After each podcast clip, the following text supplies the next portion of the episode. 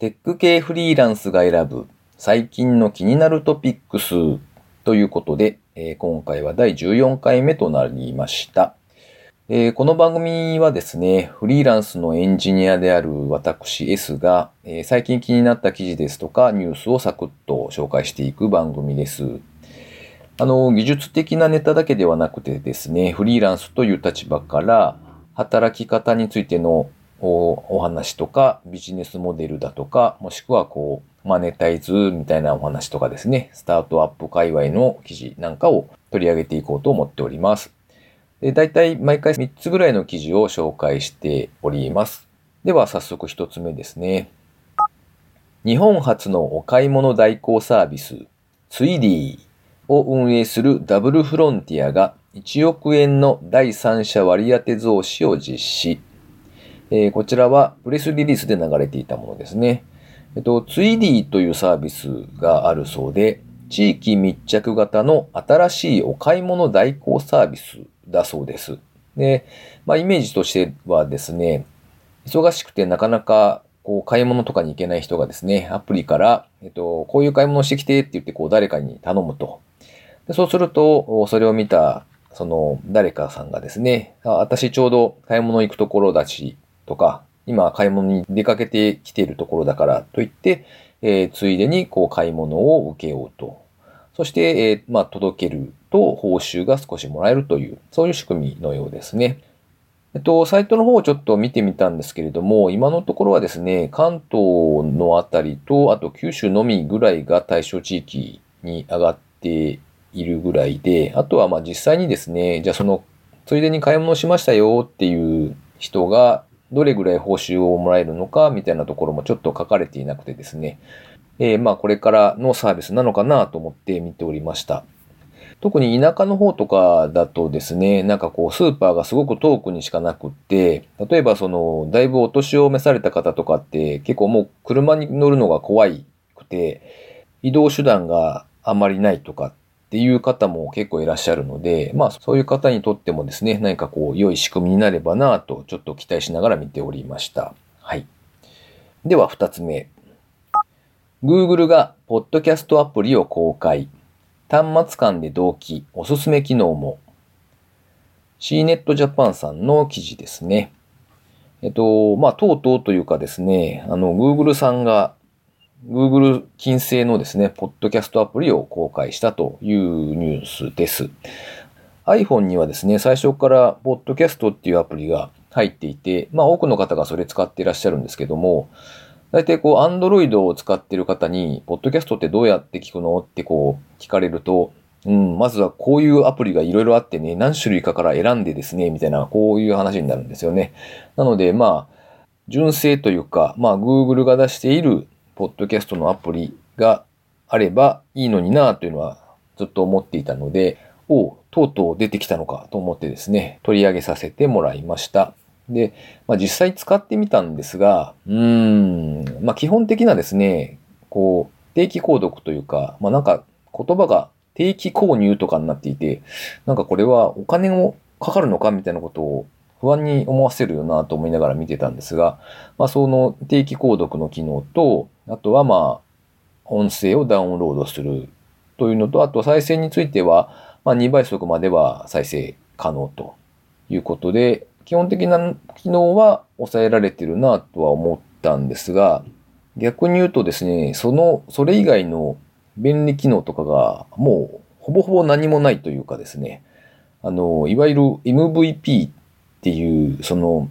こう、実現可能な最小限のこう構成で製品を出すみたいな考え方がスタートアップであるんですが、なんだかまさにそんな感じのアプリでした。あの、例えばですね、こう、何時間ごとに RSS のチェックをしてダウンロードするとかですね、じゃあこの番組は何話までダウンロードするかとかですね、まあそういう細かい設定って他のポッドキャストアプリって大体揃ってるんですけども、まあそのあたりの細かな調整というのが全然できなそうな感じですね。多分この先徐々に充実していくのかなという気はしておりますが、えー、まあちょっと楽しみにしておこうかなというところですね。では3つ目。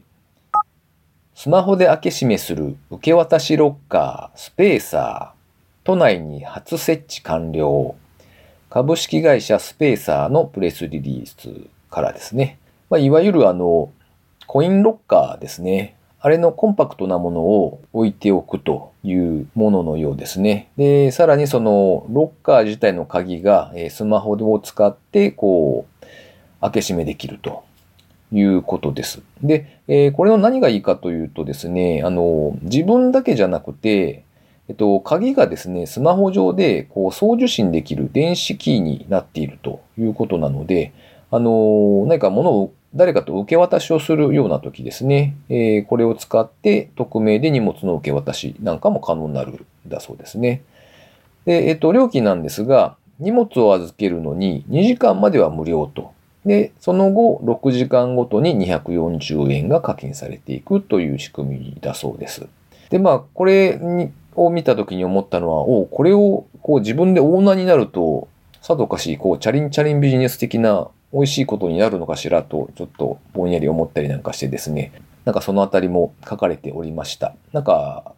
場所ですね、設置場所をこう、提供してくれる地権者っていうんですかね、えー、にとってみるとですね、現在はですね、そのロッカーの設置が無料なんだそうですね。で、えっ、ー、と、売上の15%の収益が見込めるんだそうです。が、まあ、デメリットとしては、電源を供給する必要があるので、まあ、その電気を供給してくださいねという条件があるようなんですが、月に240円程度の電気代になるであろうということらしいですね。なので、まあ、人が多く行き交う場所に土地を持っているなんていう人が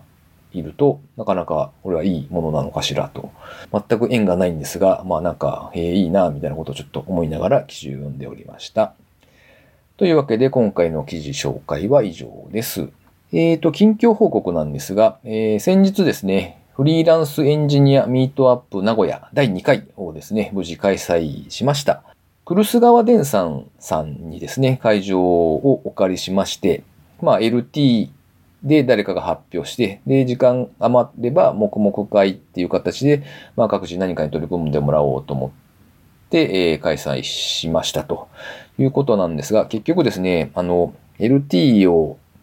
えー、僕も含めて5名の方ですかね、にやっていただいて、で、そしたらですね、あれ、黙々会やってる時間あと10分しかないねっていう話になりまして、えー、結局まあそのままなんか皆さんでこう、喋りながら、えー、終わりましたという感じでしたね。えっと、トップバッターとしては、まあ僕が喋ってですね、あの、まあ、参加された方の中で学生さんが2人ほどいらっしゃいまして、で、えっと、フリーランスの働き方って実際どういうふうなんですかっていうのをこう事前にお題をいただいていたので、まあ、あの自分の場合はこうでしたというか、こういうふうですよ、みたいなことをちょっと自分のこれまでのですね、サラリーマンの時とか、えそこから引っ越しをした話とか、ど田舎でのその労働環境とかですね、それから、えフリーランスになってこんな風になったとか、そういったあたりを、まあちょっと簡単にお話しさせていただきました。で、えっ、ー、と、お二人目に、クルス川電産さんからですね、会社の紹介とかですね、もしくはこんなお仕事をしていただける方探してますということで、あの、まあ、フリーランスの方も一緒にお仕事されている方が何名かいらっしゃるそうで、えー、お仕事こういうことしてますよっていうのを紹介いただきました。3番目はですね、フリーランスの方が、えー、僕の場合はこんな風に税務の処理、税務会計やってますよということで、ご自身のこう考え方とかですね、えー、こういうふうにやっているというその具体的なやり方みたいなのを紹介していただきました。で、4番目に、えー、Google ホームですね、Google アシスタント、あの、音声でこう反応してくれるアプリですね。あれのアプリを開発されている方が発表してくださってですね、あの、なんか、アプリを開発してこんなことがありました、みたいなことを、こうリアルに教えていただいて、おお、そんなことがあったんですかという、おおっていう感じで、とても興味深く聞いていたという感じですね。で、最後にですね、えっ、ー、と、まあ、IT 企業とかに向けて、まあ、その、研修とかのサービスを展開されている社長さんがいらっしゃって、えー、まあ、その方が、その、一環としてこう自分のところで作ったですね、タイピングの練習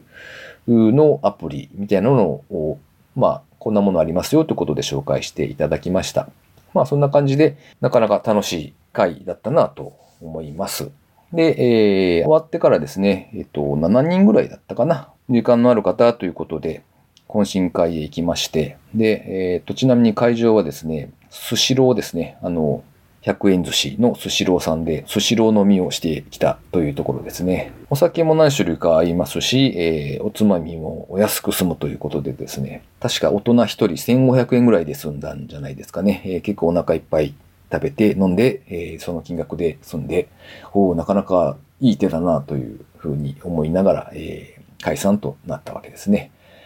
ということで、えー、ご参加いただいた皆様ありがとうございました。えっと、第3回ははまだ決まってないんですけれども、えー、まあ、決まり次第ですね、こちらででもご案内させていただけたらなと思っております。ということで、えー、本日もお聴きいただきありがとうございました。失礼します。